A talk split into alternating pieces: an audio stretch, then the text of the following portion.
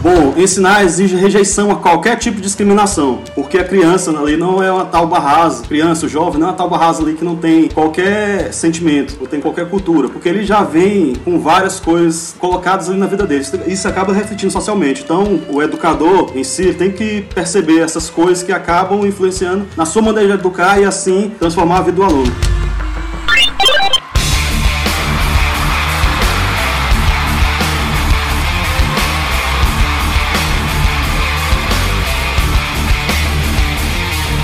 É isso aí, galera. Começamos com mais um Mistura Cast. No Mistura Cast de hoje nós vamos falar sobre Ao Mestre com Carinho, esse clássico do cinema 1967. E hoje nós vamos falar trazendo uma coisa mais social, enfim, de tudo isso que envolve o filme, né? Um filme muito bom. Foi estreado aí por, pelo Sidney Poitier, um grande astro do cinema internacional, ok? Eu sou Marcos e Sidney Poitier é melhor que a Super Nani. Bom, pessoal, aqui é o Lug. Educação transforma o mundo. E educação muda as pessoas. Com isso, muda também meu mundo. Eu sou Emerson Teixeira e hashtag somos todos educadores. Então é isso, gente. Vamos para o nosso cast. Daqui a pouco a gente volta e vamos lá para o nosso cast.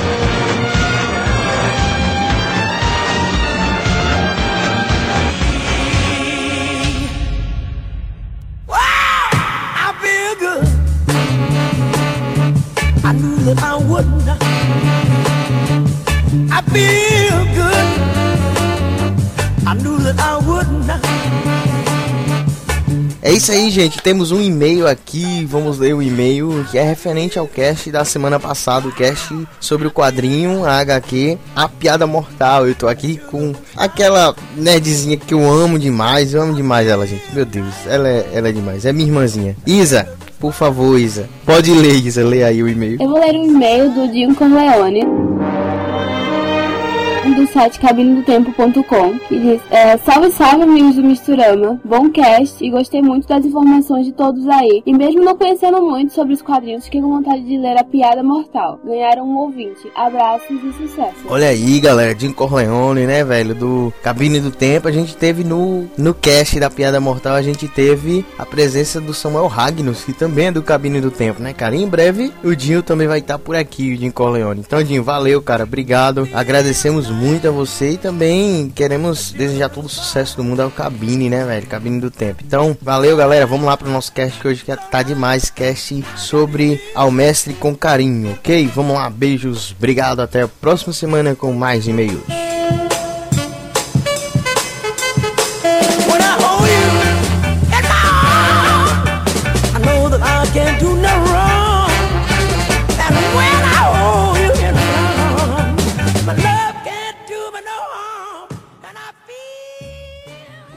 O que, é que você quer?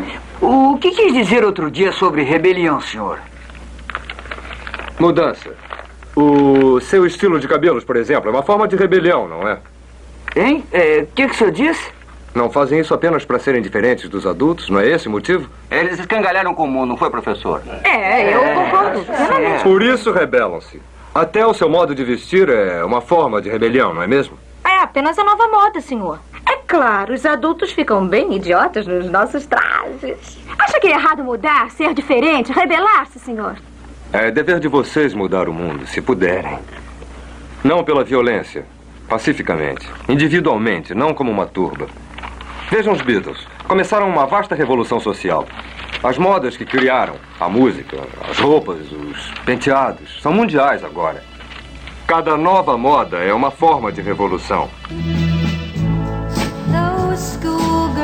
days of telling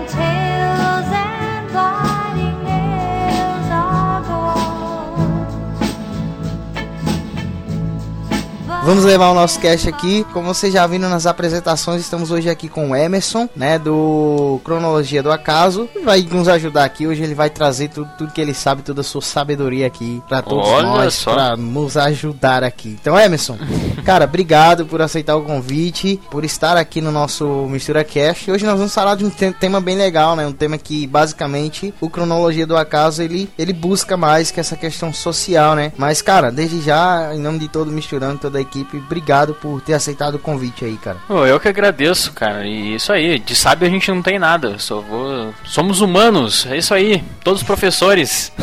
É isso aí. Então, gente, hoje nós vamos falar um pouco sobre um clássico do cinema, 1967. O nome do filme é O Mestre com Carinho, cara. Esse filme é, é um filme que, é- é- em tudo, ele é um filme muito bom, né? É um filme reflexivo, é um filme que serve tanto para alunos como para professores. Temos aí no elenco, no elenco Sidney Poitier, né, cara? Vamos falar hoje sobre o primeiro e sobre o segundo filme e vamos tentar fazer uma, um- uma linha aí, né? Uma cronologia mesmo, né? Em relação a tudo isso e também tentar buscar o que os dois filmes dessa, dessa série, dessa franquia, se podemos dizer assim, eles querem nos trazer. Qual, qual é a mensagem, tanto para professor como aluno. E o filme ele trata bem isso, ele mexe muito com questões sociais, questões raciais, com questões de ensino e enfim. Então é isso. Vamos começar o nosso cast. Vamos tentar aqui repassar para vocês tudo que a gente viu ao assistir o filme, os filmes e tudo que a gente pôde absorver de deles, de todos os dois filmes, ok?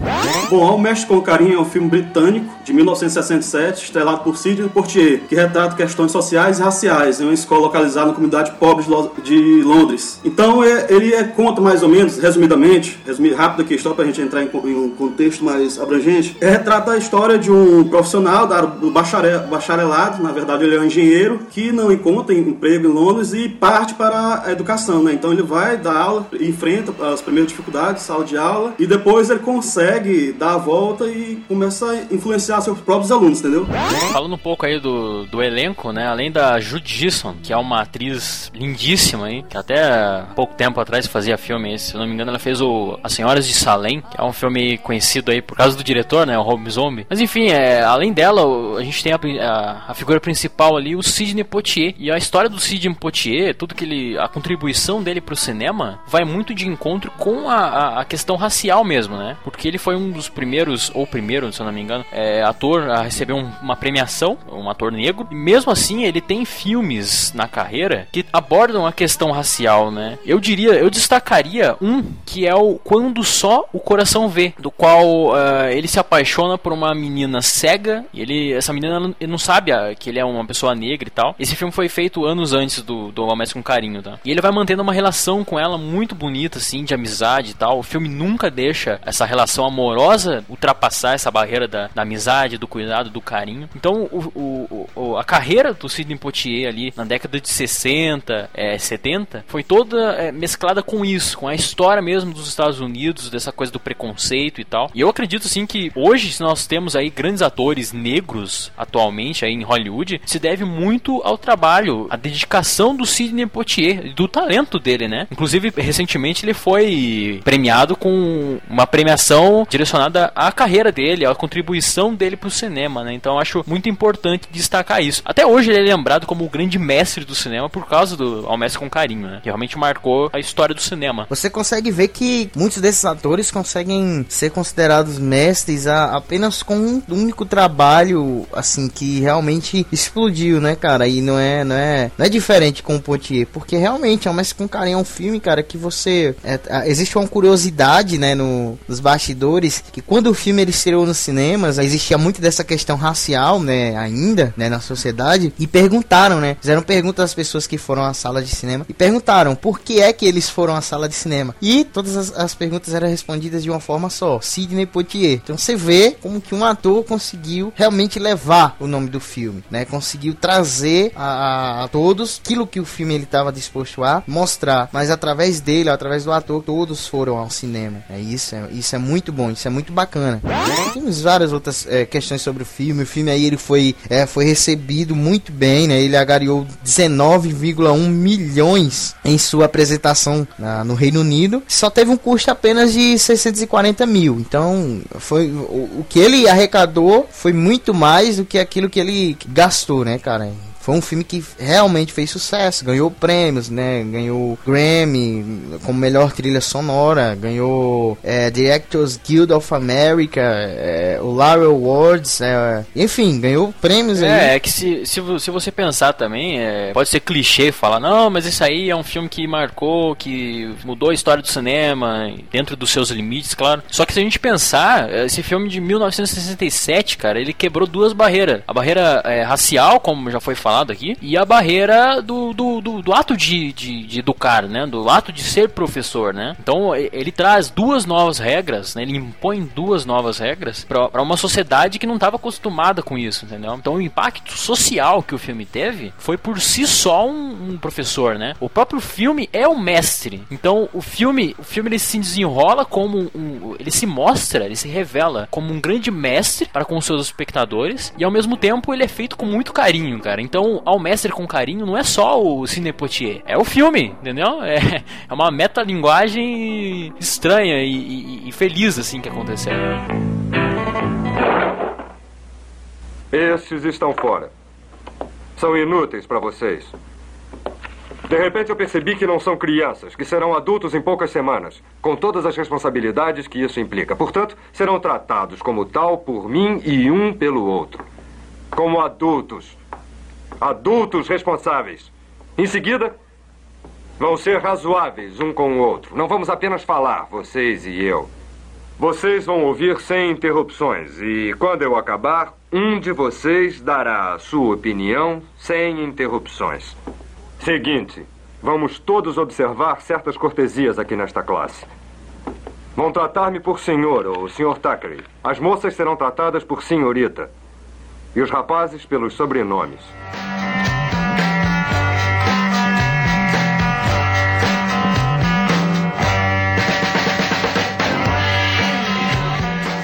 Nos anos 60 teve o medo, assim, o primeiro medo da guerra final, né? A Guerra Fria estava ali, como por exemplo, na crise dos mísseis de Cuba. Essa crise do míssil de Cuba foi um ponto-chave aí no que diz respeito à primeira intervenção, na verdade, de, de, os Estados Unidos tentando parar o expansionismo, expansionismo da Rússia, né? Por quê? Porque os Estados Unidos já tinham ali colocado bases de mísseis na Áustria, também em, em alguns outros pontos, e Rússia queria, como se fosse assim, queria descontar isso, né? E na verdade, como tinha um, um parceiro é, sociopolítico, começou a enviar os, os mísseis para Cuba, né? E os Estados Unidos começou a intervir. Então esse foi um ponto chave desse período, né, dessa década de 60. Aí 68, mais ou menos, foi no período do, do lançamento do filme, não foi? Mais ou menos? Uhum, isso, 68, 67. Foi. Isso, 68, 67. Nesse período é que teve o um acordo, o um acordo militar, né? De que nenhum dos países que tavam, eh, já tinham desenvolvido as bombas atômicas poderiam desenvolver mais bomba atômica. E os países que não tinham desenvolvido ainda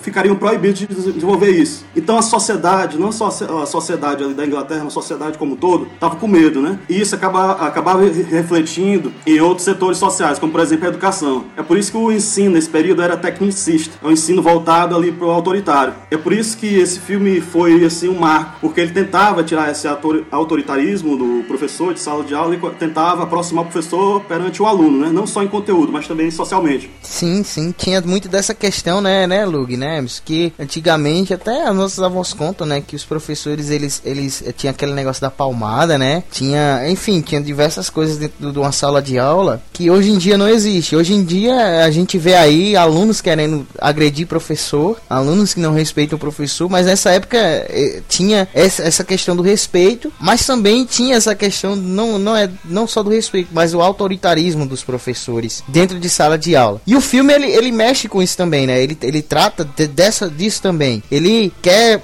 mostrar aos alunos, ele quer mostrar aos alunos que ele é próximo dos alunos, ele é amigo dos alunos, né? E ele não quer eh, impor aos alunos, ele quer que os alunos entendam que essa é a vida, que é aquilo que eles têm que fazer, não por impor livre e espontânea pressão, como se fala, mas por livre e espontânea é, vontade deles, deles fazerem. E o filme em diversos, em diversos aspectos a gente vê isso, né? Da forma como ele, até a filosofia dele, né? Que ele, ele até no momento do filme ele, ele disse que ele perdeu a cabeça e ele prometeu que ele nunca perderia a cabeça, que esse não era o, o jeito dele, né? De fazer as coisas. É, é sinceramente, eu acho assim que o autoritarismo é mostrado no filme, é claro que ele é um, um reflexo do, do, contexto, da época, enfim. Só que se a gente analisar, é, todos aqui são, são professores, certo? Trabalham com educação. Sim, sim, sim. Se a gente pegar, meio que passar um, um pano por cima do contexto e analisar é, mesmo pedagogicamente falando, ou, ou até filosoficamente, enfim, é, a questão do comportamento dele, eu até falei em off aqui pro Lug que algo que me incomoda muito é esse bastão na mão do, do Sidney Poitier o tempo todo, de forma a intimidar os alunos. Mas, uh, cara, hoje nós temos a mesma coisa, não mudou nada. O, o, contexto é totalmente diferente, as necessidades são diferentes, os alunos têm um comportamento completamente diferente, mas o respeito é dado pelo medo, entendeu? Uh, nós temos o respeito motivado pelo medo, desenvolvido pelo medo. Agora, qual é o professor? Conta no dedo. Qual é o professor que leva a palavra amor aos seus alunos? Amor à sua didática, amor a seus planos de aula. É, hoje, sempre, se pensa muito em, em, o que você vai aprender e não em como vai aprender. Ou melhor, o aprender é relativo. O, o que eu, eu aprendo pode não ser o suficiente para mim. Eu posso ter outras necessidades. Então, quem determina o que eu aprendo? Acho que isso é uma coisa interessante, assim. Que se a gente pegar o nome ao mestre com carinho, o que que leva um aluno a ter um carinho com o professor ou ter um carinho com alguém? Até porque eu acredito que todos nós somos educadores de alguma forma. A minha irmã de 9 anos é minha educadora, porque eu aprendo muito com ela. Então, o que é? O que é ter carinho? O que nos motiva a ter carinho? É o contexto social? É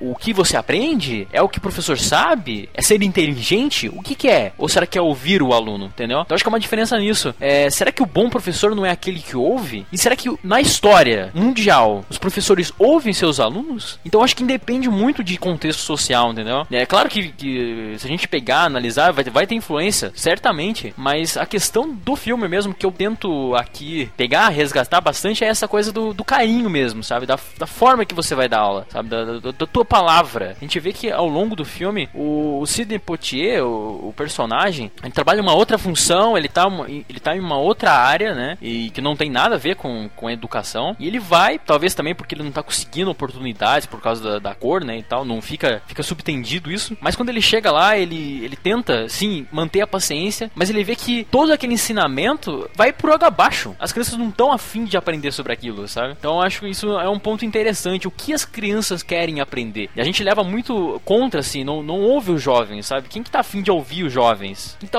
afim de ouvir as crianças? Então acho que isso é uma proposta interessante. Foi falado em 1967, não é, não é mole, né? Eu não sou professor formado, eu não sou professor formado, nada disso. Mas eu, eu tive uma oportunidade de poder ensinar alguma coisa que eu sei que é o rádio, né? Eu tive essa oportunidade. Acho que daqui o, o único professor formado, acho que é o Lug mesmo, né? Eu, não sei, o Emerson também é formado, Emerson? Não, eu estou a, a Visa Day. então acho que aqui o único formado realmente é o Lug. E, e, realmente o filme ele traz muito isso. E o que você falou é interessante, cara. É, hoje a dificuldade de escutar o aluno. Mas muitas vezes também a gente vê a dificuldade do aluno entender o lado do professor, entendeu? Mas o que é que, ô, ô Lug, o que, é que você acha disso? Será que hoje tem essa questão, o aluno, o, o professor muitas vezes é, deixa de escutar muitas vezes os alunos? Existe um, um algo no sistema de educação do, do país que ainda existe um certo é, autoritarismo dentro do sistema de educação e é isso que ajuda também para que os alunos não, não sejam tão interessados em, em aprender. A gente sabe que em tudo existe exceção, né? Desde o lado dos alunos como o lado dos professores. Tem professores que, que são ótimos professores, mas tem professores que não deveriam nem estar tá ensinando. É, a gente sabe que existe, né? É, professores e alunos também que, que não são alunos. Mas o que, que você acha, Lug? Existe hoje isso? O filme é, é, é, é atual para esses dias também nessa questão? Isso, o filme mostra ali características de alguns professores, por exemplo, do Portier, do próprio Portier, né? É, tem também a característica daquele professor lá de educação física, na verdade ele fazia um bullying com o aluno, né? Uhum. Vocês lembram? Sim, Isso, sim. tem aquele, aquele outro professor que na verdade não fica bem clara a função dele ali na, no filme, mas imagino que ele seja como se fosse um administrador. Tem aquela outra professora que ajuda ele muito, então é como se fosse uma sala de aula hoje, por exemplo, na escola, quando você entra. Tem professores que dão aulas é, em duas escolas, tem professores que dão aula em oito escolas diferentes, ou seja, são uma, praticamente dois micro, é, oito micro-universos diferentes, várias salas de aula. Então, cada vez que ele entra em sala de aula, será que ele consegue transmitir a mensagem que ele quer? Será que ele consegue aproximação com o aluno de professor de oito escolas? Então, acho que são situações sociais aqui do Brasil que acabam refletindo no jeito que o professor dá aula, né? Claro, o professor não vai é, passar um dia ruim e descontar isso no aluno, mas de alguma forma isso acaba refletindo, refletindo na maneira da didática do professor, entendeu? Claro, tem aqueles professores que procura se aproximar do aluno, certo? E tem aqueles professores que não, não quer nenhum papo com o aluno, ali dá a aula dele e sai da sala de aula e pronto. Então, claro que isso acaba refletindo no ensinamento, ensinamento seja dentro de sala de aula ou socialmente, entendeu? Sim, você fala uma coisa bem interessante. Muitos fatores contribuem para o, o como o professor se porta dentro de sala de aula. E a gente sabe que o nosso país, para os professores, né, o nosso país ainda está muito. Eh, não está desenvolvido, né? Os professores ainda têm um salário muito baixo, os professores ainda não são tratados como se devem. Ah, muitas vezes os professores, como eu falei, são maltratados pelos próprios alunos, né? Não tem. É, muitas vezes o professor tem que agir até como policial dentro de sala de aula, né? É, a gente tem aí casos de professores que já foram agredidos, professores que já foram mortos por alunos. E isso tudo só. E por outro lado também a gente tem professores bons, né? Tem no caso de amigas minhas do período de faculdade que na época elas estavam estagiando, estavam dando aula para na periferia, entendeu? Então acabou tipo adotando alguns alunos na casa mesmo, entendeu? Aí eu já acho complicado, já acho errado. Eu, eu acho assim, é, eu tenho um texto que eu escrevi sobre o Clube dos Cinco, então eu falei também sobre a educação, né? E sobre todo o meu, meu ponto de vista. Lá eu escrevo que a educação é uma sucessão de deverias. Ah, eu deveria ter mais carinho. Ah, eu deveria passar um conteúdo melhor. Ah, eu deveria ter alunos melhores. Mas só fica no campo da imaginação, do deveria. E não entendeu? do fazer, né? Não, ninguém faz, sabe? Ninguém faz. Eu, eu digo assim, muita, muita gente que tá começando hoje em dia, como eu mesmo, muita gente aí iludido, sabe? É, pensamento fora da caixa, imaginando que vai mudar o mundo, vai mudar todo mundo, vai mudar todos os alunos. Então eu acho que o princípio básico de ser professor, você tem que ser sonhador. Eu acho que o ato de educar é você ser sonhador, sabe? Você precisa ter um pé aqui, um pé no, no mundo dos sonhos, sabe? Eu até diz o Mário Sérgio Cortella diz que não, não é ele, ele cita isso em várias palestras, que o filósofo é aquele que tem asas e, e no pé é amarrado com chumbo, né? Pra ele sobrevoar um pouco além do campo de visão dos ditos normais, mas também não voar tão longe, né? Pra não se perder. Então acho que é isso. É, você tem que ter um senso de realismo e entender que você não muda todos, você muda um ou dois. E você tem que fazer por onde com que esse um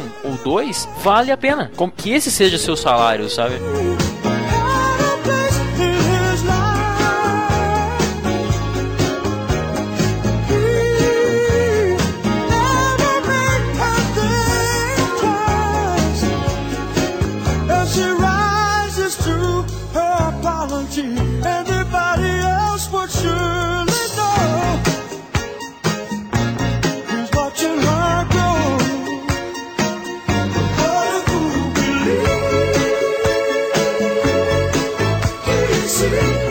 Filme ele, ele, ele ensina de uma maneira diferente, né? Ele, ele chega na sala de aula, ele tenta repassar aquilo que está no plano, no plano de aula. No plano de aula, valeu, Luke, obrigado. No plano de aula, mas é, os alunos não querem, né? Os alunos não querem receber uma educação relacionada à matemática, relacionada ao português. É, é o normal, o básico que a gente vê é, numa sala de aula. Mas os alunos se interessam muito a partir do momento em que ele, ele tem aquela ideia, aquela sacada de que os alunos eles estavam sendo tratados como crianças entendeu? Como pessoas que tinham que ser ensinadas a todo custo naquilo que estava no plano, porque eles não poderiam aprender nada da vida, agora, né, nada da vida por enquanto. O pessoal estava olhando para eles com um certo desdém, entendeu? E eles estavam se sentindo pequenos, baixos com isso. Mas aí a partir do momento que, que, o, que o Sr. Thackeray, né, que é o personagem do, do Sidney Poitier, né, professor Thackeray, ele, ele tem aquela sacada de ensinar sobre a vida, e ele chega na aula e diz, não, hoje nós vamos, é, nós vamos aprender aquilo que vocês querem aprender. É, e ele disse, nós vamos aprender aquilo que vocês querem aprender, mas do meu modo, do meu jeito. Então ele, ele dá a solução, mas ele diz, olha, nós vamos aprender do jeito de vocês, mas com algumas questões, né, aqui, que nós temos que fazer. Vocês vão ter, aí ele começa a dizer, né, vocês vão ter que tratar um a outro como, como, como senhorita, é, os rapazes pelo segundo nome, e, e enfim, tudo isso ele vai moldando, sabe? Ao mesmo tempo que ele vai ensinando o que ele, o que ele tem de ensinar, ele vai moldando a índole deles, dos alunos também entendeu? É, e isso é muito bom.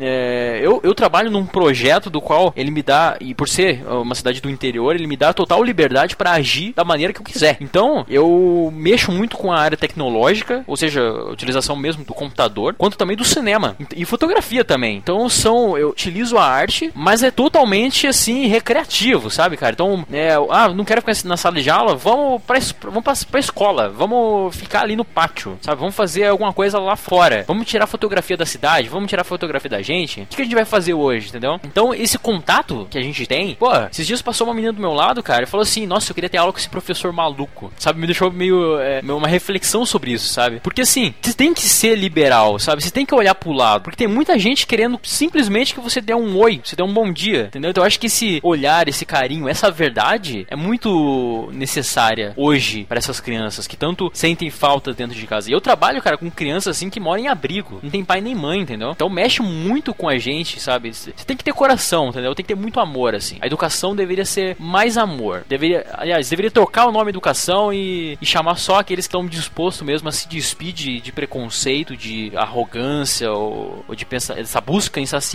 por dinheiro, sabe? E trazer pessoas mais a fim de realmente é, inspirar de uma maneira diferente, sabe? Muitas vezes é o sistema educacional, muitas vezes que impede com que isso seja feito. Por exemplo, o professor, muitas vezes ele tem vontade de fazer um algo diferente, mas o sistema, o sistema de educação do país não permite que esse algo diferente seja feito. Não, não dá base para esse algo diferente ser feito, entendeu? Então o que é que você acha, Lu? Você acha que muitas vezes é o sistema, mas também muitas vezes também é o professor que não, não, não se, se desloca a fazer mais do que aquilo que ele está fazendo, porque ele só está pensando consequentemente no dinheiro e não realmente ensinar a novos cidadãos que estão sendo formados? É, na verdade, eu acho que é uma soma das, das coisas, né? É a própria sociedade que cobra de um lado que o aluno aprenda, que o aluno tenha que conseguir passar, antigamente era vestibular, né? Agora é o Enem, tem que conseguir futuramente emprego, claro, isso daí é importante, né? Mas tem outras coisas importantes, a só o cidadão, a formação do próprio cidadão em si, como ele vai influenciar a sociedade, como dizia o Paulo Freire, né? O professor, ele não forma a sociedade, ele forma o aluno, o aluno forma a sociedade, entendeu? E o Paulo Freire foi um dos primeiros a aplicar, tanto teorizar como aplicar isso em sala de aula. Por quê? Porque lá pelos anos 60 70, o que foi que ele fez? Ele viu que não estava conseguindo alfabetizar pessoas que eram analfabetas lavradores. Ele procurou usar coisas que faziam parte da vida da pessoa naquele momento, como por exemplo os lavradores, é o que?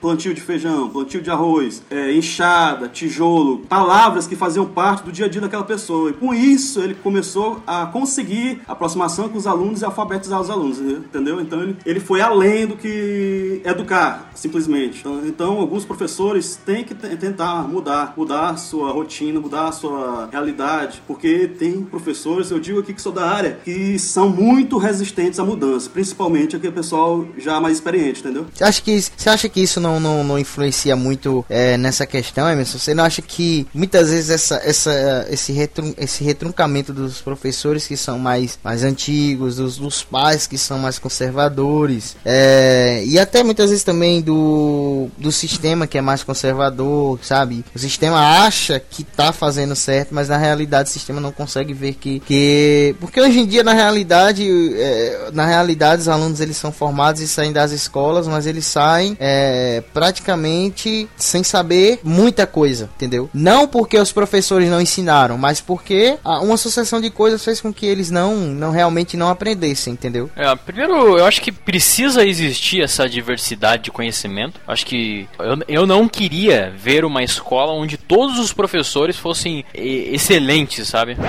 Talvez muitas vezes não é incapacidade do professor, é uma, for, é uma forma diferente de pensar. Eu queria que tivesse mais pessoas com toda essa ideia que eu falei para você. Mas é claro, o, o próprio sistema o, te deixa é, acostumado, te deixa enrolado com a, e, não, e não faz você se reinventar. Acho que em qualquer área da tua vida, qualquer profissão, você tem que ter um processo de reinvenção de tempo em tempo. O, o ser humano vive em, em ciclos, né? E quando esse ciclo se finaliza, é hora de você pensar e é um novo recomeço, certo? Então acho que a grande diferença entre é, ser professor, né, e, e, outras profissões, por exemplo, é o legado, cara. O legado. Porque você pensa, é, você trabalha, pro, pro, vamos dizer, você trabalha numa empresa. Tá, mas você pode crescer nessa empresa, virar gerente, mas e aí, o que, que você fez? Qual é o seu legado, sabe? Na, na, claro que tem legado também, mas na educação, é, isso é muito palpável, isso é muito humano, isso é muito sincero. Porque vem de outros seres humanos, sabe? Você tá lidando com gente. Então acho que a reinvenção é. Ela, ela não independe de, de, sistema, entendeu? Você tem que ultrapassar essa barreira. Porque se você continuar é, não se reinventando, continuar não é, com a mente fechada, um professor com a mente fechada, ele é uma doença. Ele é uma doença para educação, entendeu? Porque novas coisas surgem, novas linguagens surgem todos os dias. A internet tá aí para provar isso, a tecnologia tá aí para provar isso. Então há muito mais é, ferramentas hoje em dia do que tempos atrás. Então acho que essa, o tempo, os tempos do, do bastão na mão acabaram, entendeu? Claro que utilizando o bastão com uma, uma metáfora. Eu acho isso que esse lado, os alunos estão mudando, sabe? Até queria citar uma música que eu acho muito interessante do Gabriel Pensador. Gabriel Pensador é um, é um crítico, né, do, da vida social moderna, né? Tem uma música dele que é o Estudo Errado, do qual começa assim, é Eu tô aqui para quê? Isso na voz de um aluno. Eu tô aqui para quê? Será que é para aprender? Ou será que é para sentar, me acomodar e obedecer? Eu tô aqui pra quê?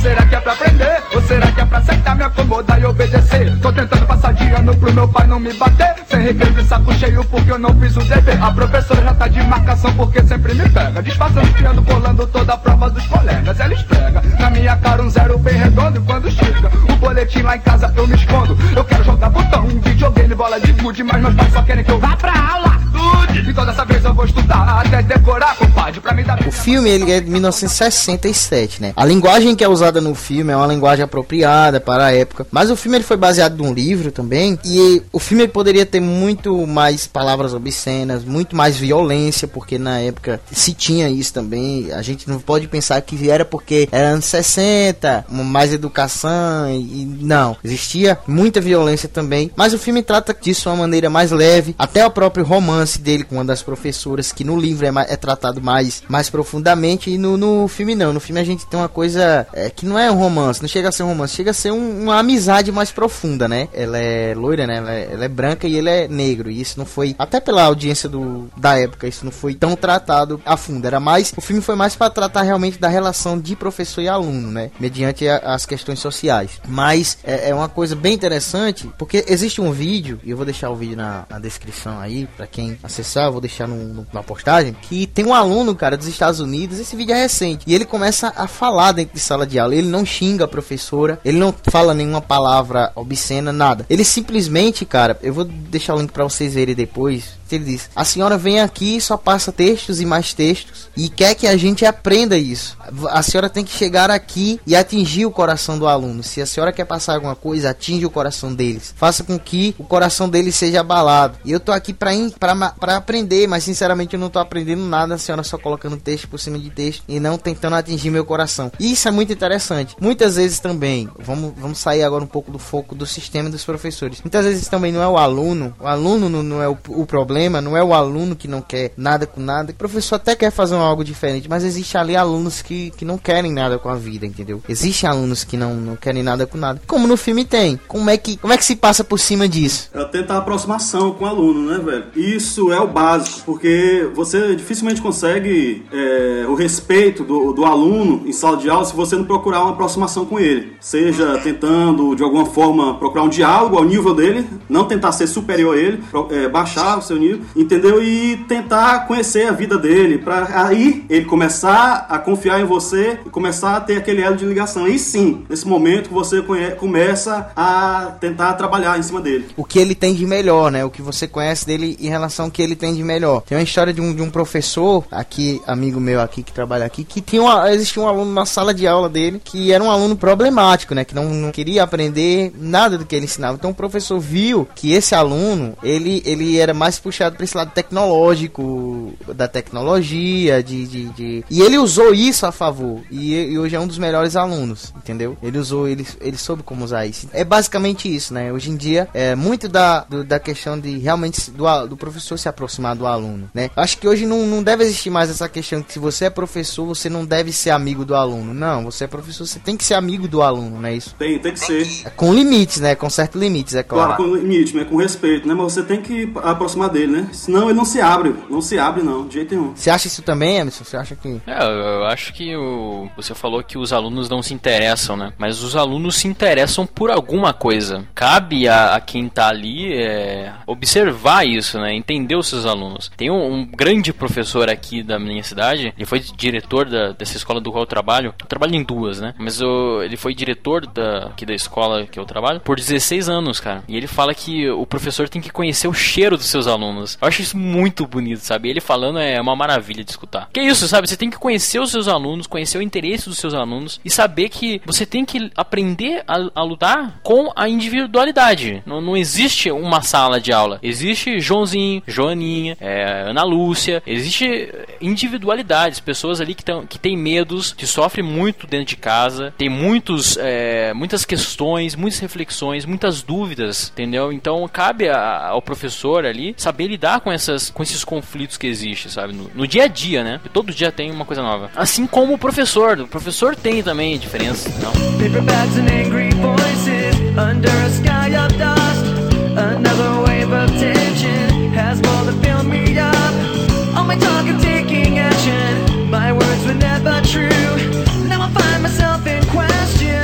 Existem diferentes mundos ali, né? Diferentes cabeças, né? A gente deve saber respeitar essas diferenças e ao mesmo tempo atingir de forma boa, né? E o... Porque hoje em sala de aula, hoje, hoje no âmbito escolar, existe muitas coisas polêmicas dentro do âmbito escolar. Existe questão de bullying, a questão de maltrato contra o professor, maltrato contra os alunos. É, existe uma gama de coisas, é a questão é, dentro da família também, que muitas vezes é o que reflete, é o que reflete comportamento do aluno na, em, em sala de aula, muitas vezes é, é o que vem de casa, né? Tá acontecendo com a família. Vocês acham que o professor hoje em dia ele tem que ser de certa forma também um psicólogo? Ele tem, velho. Ele acaba na, ele acaba sendo, acaba sendo psicólogo, pai, irmão, entendeu? Hoje em sala de é. aula é isso, velho. Porque os alunos eles passam mais tempo dentro, dentro da escola do que muitas vezes com as suas famílias, né? Isso, tem, é, no caso, no meu caso, tem alunos que ele só se alimenta ali na escola, velho. Na casa dele não tem comida, entendeu? E é complicado, e muitas vezes esse aluno busca refúgio em alguma coisa e é ele vê no professor alguém que poderia ajudar ele, mas se, se o professor ele é arisco, vamos dizer assim, né,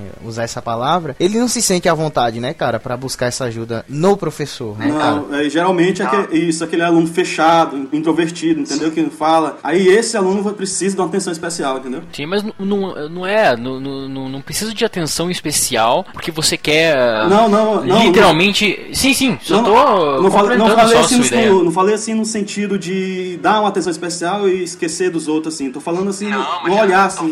É, não, tipo assim, esse contato que você diz aí, entendo o que você quis dizer, mas só para deixar claro, existe esse contato, não, eu vou dar uma atenção ali para aquela pessoa, mas existe também a, a, forçação da barra, sabe? Existem muitos casos aí que eu, que eu sei, por exemplo, em que, ah, não, eu vou dar atenção aquele ali porque eu realmente quero, quero que ele entenda, a, a meu favor, sabe? Eu quero ajudá-lo a meu favor, entendeu? Mas quem que tá querendo ajudar a pessoa ali? Esquece que ele é aluno, a pessoa, o ser humano, entendeu? É o ser humano em formação, ah, entendi o que você quis falar. Você está dizendo que hoje em dia, é, é, o que você está complementando o que o Lug falou. O Lug falou que tem que ter uma aproximação, uma atenção especial no, no sentido de você é, saber que aquele aluno tem, uma, é, tem que ser atingido de uma forma diferente dos outros. Mas existem professores que não pensam nisso, né? Se aproveitam disso. Querem fazer. Não, exatamente. Pensam em si. Eu vou pensar em mim. Não, eu quero passar o conteúdo para meus alunos. Para isso eu vou utilizar essa, essa ferramenta, esse, esse caminho que, claro, é, é evidente. Mas quem que tá interessado na pessoa em formação? Eu acho que aí mora a diferença. Você está lidando com alunos ou está lidando com pessoas? Acho que hoje um dos grandes erros é, que existem, acho que é muitos professores pensarem que dentro da escola eles não são nada mais do que professores. Realmente, eles são professores, mas de certo modo eles estão tratando com pessoas ali dentro, entendeu? E eles têm que, que tentar de certa forma atingir aquelas pessoas para que eles saiam. Quantos casos existem, cara, de, de, de alunos que saíram das suas escolas e hoje são agradecidos aos seus professores por tanta coisa que os professores fizeram por eles, né? E isso é muito bom, entendeu? Atingir os alunos de certa forma. É mais ou menos o que o filme trata, né? Eles são agradecidos ao professor, que o professor ensinou a eles algo da vida, só que de forma é, atingindo cada um de maneira diferente. Eu vejo, por exemplo, o segundo filme, né? No segundo filme, o contexto já é,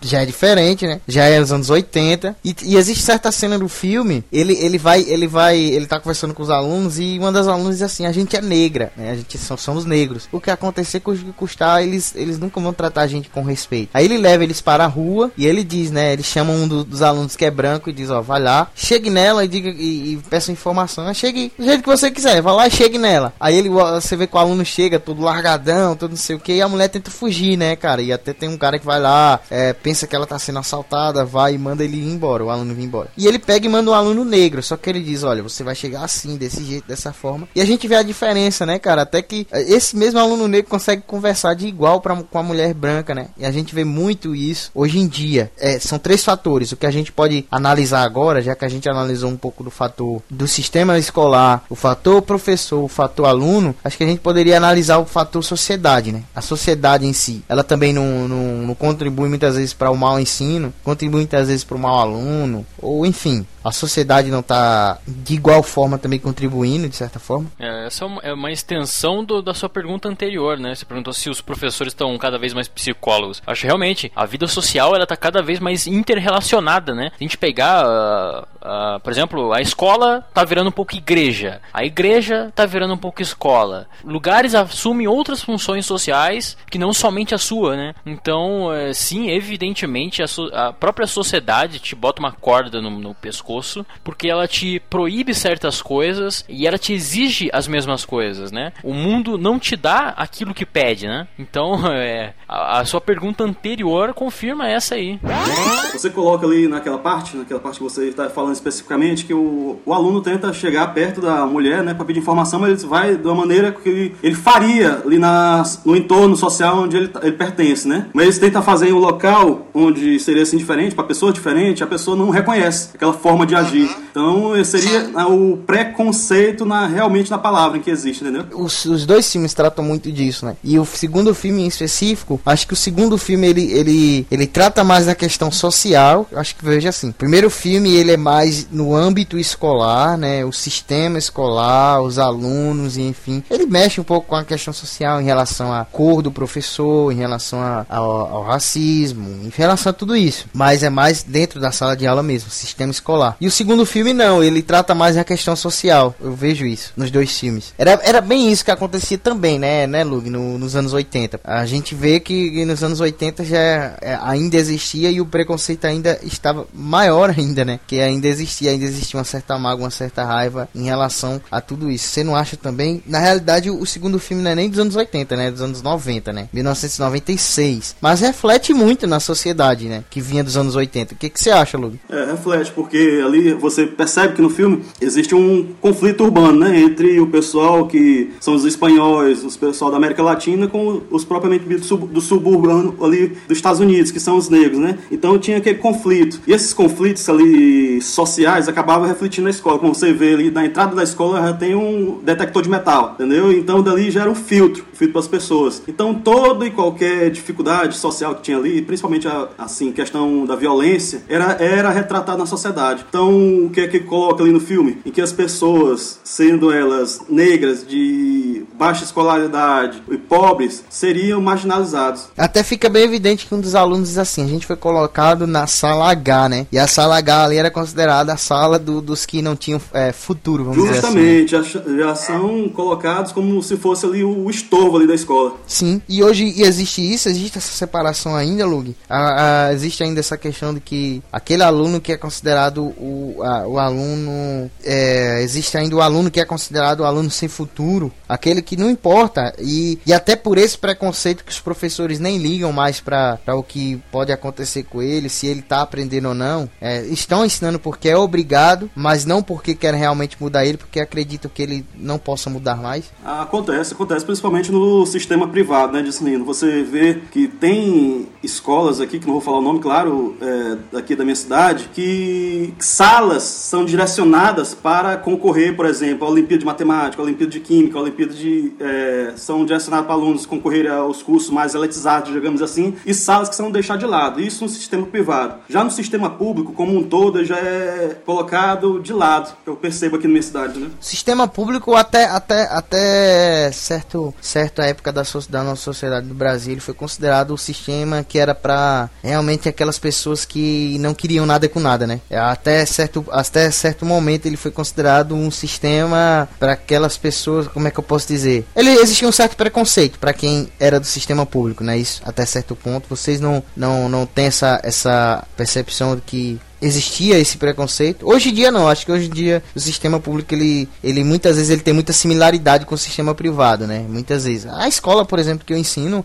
é uma escola que, que aqui na, na região é considerada uma escola exemplar, né? Na questão de que de tudo, de estrutura e enfim, é até muitos alunos aqui eles eles são eles recebem prêmios, eles eles conseguem passar em diversos concursos. É, nós temos tem, tem alunos aqui que já passaram fede, é, na federal daqui do estado e enfim, mas não existiu até certo ponto, até certo momento não existia esse preconceito. Claro, sempre existiu, né? No, na casa da minha cidade também é algo parecido. Inclusive a, a, educação aqui é muito tranquila, sabe? Não tem muitos muitos problemas e tal. Eu, eu estudei, eu falo muito como aluno também, cara. Eu não falo só agora como até porque eu, eu, eu tô na, nessa área, assim, muito por acaso mesmo, sabe? Eu, eu, eu, fui indo, na hora que eu tive mesmo que provar, não, é isso mesmo que eu quero. E eu acho que tem muito essa coisa do vício, né, cara? Você chega lá e ou você vicia nisso, nessa questão toda que a gente tá falando aqui hoje, ou então você vai embora, sai correndo, né? Ou tem aqueles também, tem o meio termo que vai enrolando com a barriga. Então eu acho que é, aqui tem, tem sim uma tranquilidade muito grande, não só por ser uma cidade pequena, né? claro que tem os seus problemas, tem os seus casos mais pesados, digamos assim. Mas tá, tô junto com você nessa, Marques. Aqui eu acho muito assim, é um primor, cara, um primor assim, é, nessa questão. Tanto tranquilidade assim quanto uh, acontecimentos graves assim mesmo não, não tem muito. Então esse, então esse preconceito é, é, é, não, não existe, sabe? Não, não, não, eu não senti isso em nenhum momento, tanto quanto aluno quanto agora dando aula. O filme, a gente tá falando muito dessa questão social, enfim, muito isso. E o filme ele trata de uma coisa que não sei se a gente colocou em, em, foco até agora, mas ele trata muito desse preconceito em relação à pessoa, em relação ao ser. Por exemplo, tem tem uma cena que um dos alunos pergunta ao, pro, ao professor se ele era da África do Sul. Um dos alunos ele, ele diz que não, ele diz assim: não, seu burro, é, os sul-africanos são brancos. Isso é uma referência muito clara ao, ao sistema racista que existia do apartheid. Tem umas cenas que um dos alunos diz que é, ele acha que o professor era ovelha negra da família, né? Você já tem aí uma relação. Em outra cena, um do, dos professores lá, um, eu não sei se ele era professor ou não, ele olha para o, o senhor Tucker e diz assim: Como é que você vai mudar esses alunos? Usando, usando magia negra ou voodoo, né? Que já é uma, uma questão de preconceito em relação à etnia dele, né? Aí a gente já entra dentro de outra questão que é a questão do bullying dentro da escola também. Existe esse preconceito para com a pessoa, a pessoa é gorda, se a pessoa é negra, se a pessoa é homossexual, e enfim, existe muito isso isso. E existe também um defeito de como se tratar isso dentro das escolas hoje em dia? Bom, isso daí, na verdade, sempre existiu no que diz respeito a bullying. A partir de um momento, acho que 2002, 2003, que isso daí se tornou mais evidente por causa da mídia, né? Entendeu? Se tornou mais evidente assim por causa da mídia, mas isso sempre existiu. Então, professor, professor que tem que saber como lidar com isso. A partir do momento que ele está vendo ali os alunos. E ele tem que procurar também, uma coisa interessante, é procurar se aproximar da família. É por isso que as reuniões com os familiares também são importantes. Procurar não só também é, lidar com o pai ali dentro da escola, do ambiente, mas também ambiente social ali fora, se ele puder, entendeu? Os pais muitas vezes não se interessam por isso. Acho que às vezes é os pais também que, que deixam a desejar, entendeu? Não acompanham os filhos, não tem um acompanhamento, entendeu? E isso influencia muito, porque o filho pensa, meu Deus, o meu pai não tá me acompanhando, não tá, né? Muitas vezes o filho é deixado de lado, é largado e ele e ele se e ele sente isso. Parece que não, né? Parece que não liga, mas sente, cara. A gente sabe que que, um filho ele quer acima de tudo ser que o pai se sinta orgulhoso dele, né? Isso. Por isso que algumas vezes o aluno se, se torna assim pelo reflexo da educação que ele tem dentro de, de casa, entendeu? Muitas vezes os pais deixam de dar razão ao, ao professor, muitas vezes para dar aos alunos. É claro que é, a toda regra existe uma exceção, né? Que às vezes, muitas vezes são a, os professores que querem demais, mas na maioria das vezes, cara, 99% dos casos, os alunos estão errados e eu vejo que pais querem defender os seus filhos. E, cara, não, cara, às vezes o, profe o professor que, que, que deve ser protegido, o professor que tá sendo agredido, que tá sendo, sabe, tá sendo maltratado dentro de sala de aula. E o pai muitas vezes não, não vê essa questão. Isso também é um, é um fator, não é não, Emerson? Oh, eu tenho que dizer que eu concordo plenamente com o Luger. Acho que essa interação com o pai é fundamental. É, é, é algo que a gente tenta fazer, inclusive, aqui. É abraçar o pai, botar o pai para lidar junto com o aluno, para brincar também. Tentar montar vários projetos assim, não só para as crianças mesmo, como para toda a sociedade em geral, pro povo aqui, né? E para os pais principalmente. Então acho que é uma questão interessante. Agora, em relação ao, ao, preconceito que você tinha dito, né? Ah, eu acho que todo. Eu acho não, eu tenho certeza. Todo mundo tem preconceito. Eu tenho preconceito, o Marx tem preconceito, o Luke tem preconceito. A questão uh, nunca foi não ter preconceito, é saber lidar com preconceito, né? Não, você está aqui, você está é, exposto, você está exposto à violência, você está exposto a, vícios, tudo, tudo isso existe, assim como preconceito. O preconceito existe. Então a questão não é virar a cara para isso ou ignorar. Não, é a questão saber que você tem, se entender. Isso, isso é uma procura da gente, né? Fazer com que o aluno se entenda, fazer com que a criança entenda o seu, a sua capacidade, até onde chega o seu limite de compreensão, de respeito. E isso é feito em base a esses projetos sociais mesmo, que unem não só as crianças, como os familiares, como ó, essa conscientização. O bullying, ele é banalizado hoje em dia, eu acho, sabe? Porque sempre existiu bullying e a mídia transformou numa coisa inédita, quase, entendeu? If I turn my back, I'm and to go seems senseless. If I hide my pride and let it all go on, then they'll take from me till everything is gone. If I let it go, I'll be outdone. But if I try to catch up, I'll be outrun. If I'm killed by the questions like a cancer, then I'll be buried in the silence of the answer. Então acho que é uma, uma questão muito, mas muito complicada. Eu, nesse, nesse ponto eu acho que até o cinema ajuda muito, cara. Se a gente pegar esse novo filme aí do, do Karate Kid, novo não, né? Foi em 2010. Esse filme do Karate Kid, por exemplo, é, ele traz uma, uma coisa que já foi falado na década de 80, mas é, de uma, com um novo linguajar, sabe? Do como você precisa se dar o valor, sabe? A atitude, né? Isso que, que clama lá o, o Jack Chan pro garotinho, né? Então acho que essa, o, o uso tanto do, dessas tecnologias como os próprios, os próprios professores mesmo é muito, muito, muito legal. Vocês acham que o filme, ele de certa forma, ele ensina como lecionar, ele dá uma lição de como você deve lecionar, como você deve ensinar alguém? Ele, ele traz isso, ele traz uma inspiração hum, para você lecionar? São filmes inspiradores nessa questão? Esse, geralmente esses filmes que são da área de educação são filmes transformadores, né? Porque depois que você vê esse filme, você indica para outra pessoa por quê? Porque você, não que você tá vendo ali o filme, você se identifica. Identifica desde o período que, em que você era aluno, como professor, então como um jovem de qualquer área, entendeu? Então, esses filmes são transformadores. Eles, de certa forma, são filmes inspiradores. Agora, realmente, ensinar a lecionar, ensinar a lecionar é uma coisa um pouco mais complexa, porque realmente você só aprende quando tá na sala de aula, tá? quando tá no ambiente de, é, de ensinar. Claro, né? Que você aprende a lecionar de outro, outras formas, com seus próprios alunos ensinam você a lecionar de outra forma, é, seus próprios familiares ensinam você a lecionar também. Mas quando se trata de sala de aula em si, eu acho que o professor realmente aprende ou é, ensina quando realmente está ali no ambiente escolar, entendeu? Ambiente educacional. É uma mescla de tudo isso, né? Você, como, como foi falado lá, lá no começo, você ter é, essa vontade de ensinar de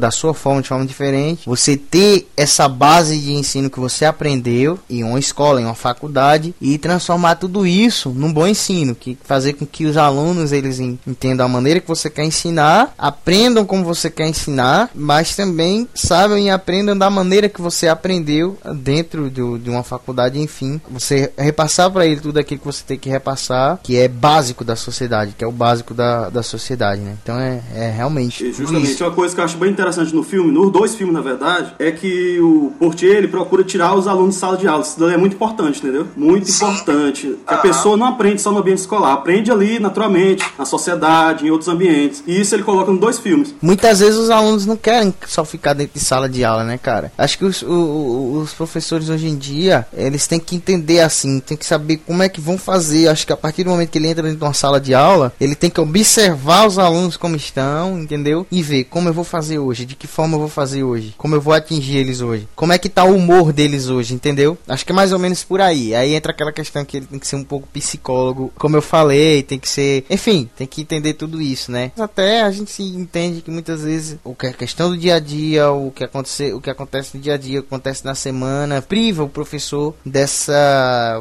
não é desse dom, mas desse dessa sensibilidade de saber entender como é que eu vou fazer hoje, como eu vou atingir eles hoje, entendeu?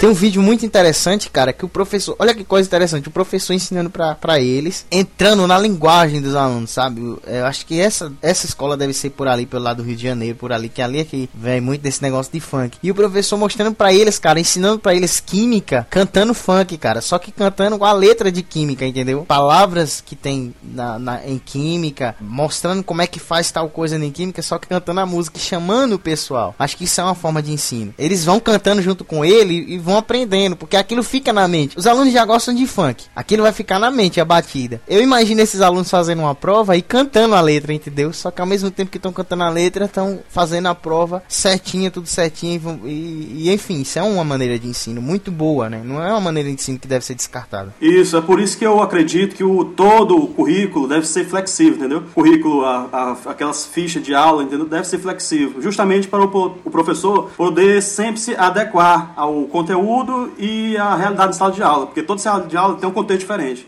O grande desafio é, é exatamente isso, é você não ficar preso só a uma sala de aula. Podemos até fazer uma, uma, uma comparação à sala de aula com algo que nós já falamos aqui, a reinvenção. Então, vamos dizer que a sala de aula é o seu limite. Você tem que se atrever a ir mais, mais longe do que isso. Né? Algo que é visto, é, concordo com o É visto nos dois filmes essa, essa forma dele. Só que ele não, não, não, não, não, não é um lugar que ele fala. Não, ele fala, mas os alunos querem ir. Os alunos que mete a cara e falam, não, a gente quer ir lá. Então, mais, mais do que o lugar que ele está levando, ele está é, seguindo algo que os alunos querem fazer. Seguindo algo que os alunos têm a necessidade, sentiram necessidade ali de, de ter. Então, acho que isso é um ponto interessante também. E se aproveita disso para é, é, é, é inserir aquilo que ele está pretendendo ensinar, né? É, exatamente. Eu acho que o, o, o professor, ele, ele, tem uma coisa básica, cara. Ele, ele deve sair, descer do salto, é, sabe? Verdade. Descer do salto. Acho que essa coisa do professor lá na frente, num palanque, falando e os alunos escutando, não existe mais, cara. O negócio é o professor chegar na sala, se misturar com os alunos, sentar no meio, ou roda de debate, discussão. É, vamos falar hoje sobre alguma coisa que não tem nada a ver, não é nada relacionado com a minha matéria, mas vamos falar. Então acho que tem certas coisas assim que é necessário hoje em dia, cara. E ao longo da conversa ele vai inserindo, né, cara? Ele vai, vai, vai, vai mostrando. Claro, é claro. Porque uh, vamos, vamos, vamos combinar aqui, o aluno tá cagando, cara, pra educação, pra aprender. É, salve raras exceções, e não é errado. Não é errado, não é isso, errado. verdade, não é errado, porque até hoje, velho, até hoje, eu não apliquei o meu conhecimento que aprendi em trigonometria. Até hoje. E isso vai servir para dar um subsídio em, em, por exemplo, quem quer, quer se formar engenheiro, claro, vai ter que saber de matemática, entendeu? Mas é, é, isso já vai da questão do que ele quer fazer isso. Mas existem alunos que não querem fazer isso. Eu, por exemplo, cara, eu sempre gostei de cinema, sempre gostei Uh, e, a, e, as coisas que eu mais fiz melhor foi quando, por exemplo, envolvia cinema. Por exemplo, é, existiam. É, eu nunca gostei desse negócio de fazer redação, cara. Nunca gostei, sabe? Eu faço reviews, às vezes eu faço algumas coisas falando sobre filmes, mas a realidade é que essa redação que, que tinha que você fazer, que era obrigada, com tantas linhas, que não sei o que, não sei o que, eu nunca gostei. Mas quando, quando o professor, a professora dizia, faça a redação da maneira que você quer, e eu incluía aquilo que eu gostava, que era cinema, cara, a maioria das vezes, ou todas as vezes, eu sempre tirava uma nota boa, sempre sempre, sempre conseguia atingir, entendeu? Porque era maneira, é, era maneira que eu conseguia fazer aquilo que estava sendo me pedido, juntando com aquilo que eu gostava. Então, realmente, isso que você falou é, Emerson, o, o aluno hoje em dia não, não quer saber de, de, de, aprender, cara. Ele quer saber de fazer aquilo que ele quer. Não, literalmente. É porque tudo inspira. Você, você perguntou aí pro Lug é, se o filme ensina a lecionar. O filme não ensina a lecionar. Assim como nada na vida te ensina a lecionar, incluindo a faculdade. A faculdade hoje, a faculdade hoje ela é um meio para você divulgar o seu diploma, apenas. E para você. E é uma disputa de ego. Olha aqui, eu tenho mais faculdade que você. Haha, otário. É isso. Agora, o, o filme não te ensina a lecionar, mas ele te inspira, é claro. Assim como a rua te inspira. Se você sentar do lado, eu não sei se vocês já fizeram isso, mas você sentar do lado aí de um, vamos dizer, de um morador de rua, ou mesmo conversar com alguém no ônibus, alguém desconhecido, você vai aprender muito. Você inspira. As pessoas inspiram. O contato humano inspira, sabe? Você estar perto, você estar de coração aberto. Você dar amor e receber amor é uma coisa que inspira. E os alunos, cara, é, se a gente tá pegando ali a fase do, da adolescência, eles estão realmente na fase de descobrir, sabe? Tem muito mais coisa interessante para eles aprender do que do que Segunda Guerra Mundial, por exemplo. O que, que adianta falar sobre Segunda Guerra Mundial se eles não sabem o que é guerra, entendeu? O que é guerra? Existe guerra em todo lugar, entendeu? É uma coisa bem interessante, Emerson, que falando um pouquinho de um filme chamado Escritores da Liberdade, os alunos perguntam o que foi o Holocausto, né? E ela vocês não sabem o que foi o holocausto, eles não. E o que é que ela faz? Ela mostra primeiro para eles o que foi o holocausto. Ela leva eles para um museu, diz, olha, isso aqui que foi o holocausto. E eles ficam impressionados com o que eles veem, né? E eles descobrem o que é o holocausto. Então, muitas vezes é você trazer uma coisa que os alunos nem, nem sabem o que que é, sabe? Se a gente chegar hoje para um aluno e dizer, como você falou, Segunda Guerra Mundial, dizer, olha, a Segunda Guerra Mundial foi ruim por isso, por isso e aquilo. Tem aluno que faz piada, cara, porque não sabe os horrores que foram a Segunda Guerra Mundial. É o aluno que sabe como, como era, cara, você tá dentro de uma trincheira e saber que você poderia morrer ali a qualquer momento, entendeu? É um aluno que sabe hoje realmente, que consegue compreender o que era você é, é, desembarcar numa praia de Omaha e, e, e você ali, como o Lung disse em um cast passado aí, a sua expectativa de vida ser de 12 minutos, 12 a 21 minutos, entendeu? Então, cara, é, hoje em dia é realmente a maneira que estão levando isso aos alunos, atingindo os alunos. E uma coisa que eu não, que eu não acho muito bom que você falou é que colocam hoje a faculdade em um patamar que parece que você só é inserido na sociedade, só é visto na sociedade se você tiver uma faculdade. Isso acaba, e, e isso acaba refletindo socialmente, porque, por exemplo, só um exemplo aqui rápido, por exemplo, daqui a sociedade que eu observo aqui na minha cidade. Quando você conhece uma moça, assim, lá pelo começo do namoro, aí você vai na casa dela, a primeira coisa que a mãe dela pergunta é o que? Você trabalha em quê? Qual a profissão que você exerce? Você é doutor? Exato. Você é doutor? Pergunta logo assim.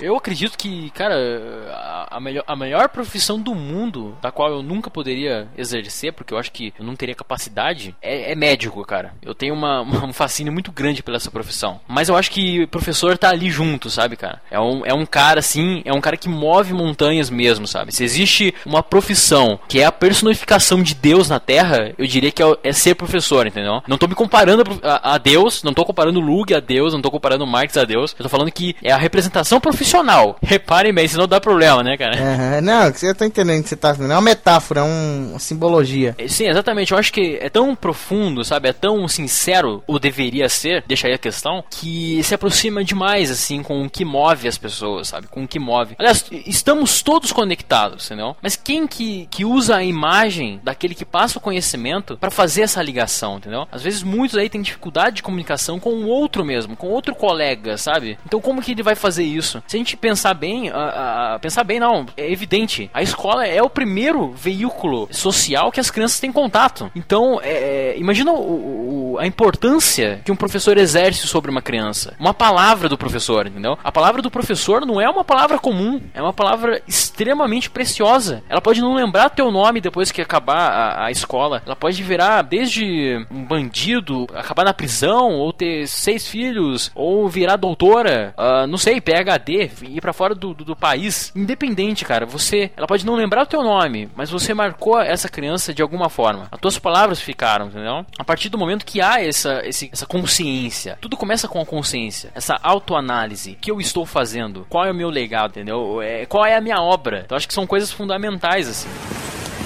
O que vimos ontem é que, de uma maneira considerável, controlamos como somos percebidos. Quando nos dirigimos a alguém com respeito, é mais provável que sejamos respeitados. E com maior frequência do que imaginam. E se forem espertos, isso basta. A cortesia do dia a dia. Por favor, obrigado, com licença. Palavras mágicas, palavras mágicas.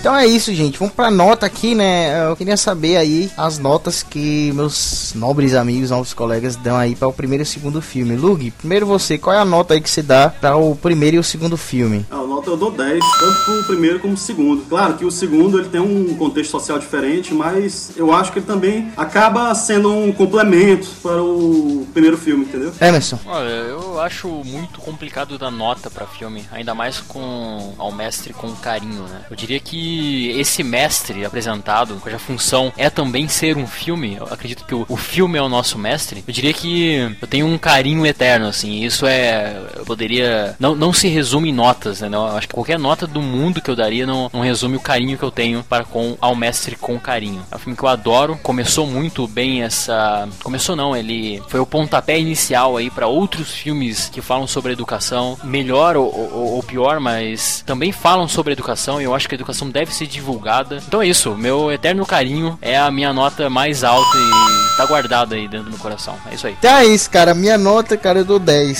Que é um filme muito bacana, sabe? São dois filmes que fazem refletir demais. E eu gosto de filme nessa temática, né? Temática aluno e professor, escola, sala de aula. Eu gosto muito desses filmes. E 10, eu dou 10 porque trazem contexto social muito bom, traz uma reflexão muito boa da vida, de tudo. Sabe? É um filme muito divertido, cara. Ele ensina os alunos a fazer salada, cara. no primeiro filme. Ai, que. Não é isso, cara. É... Quem tiver a oportunidade de assistir, assista os dois filmes porque é muito bacana. Muito bom. É 10. Minha nota é 10. Derrubando reis, fazer comédia no cinema com as suas leis. Somos filhos da revolução. Somos burgueses sem religião.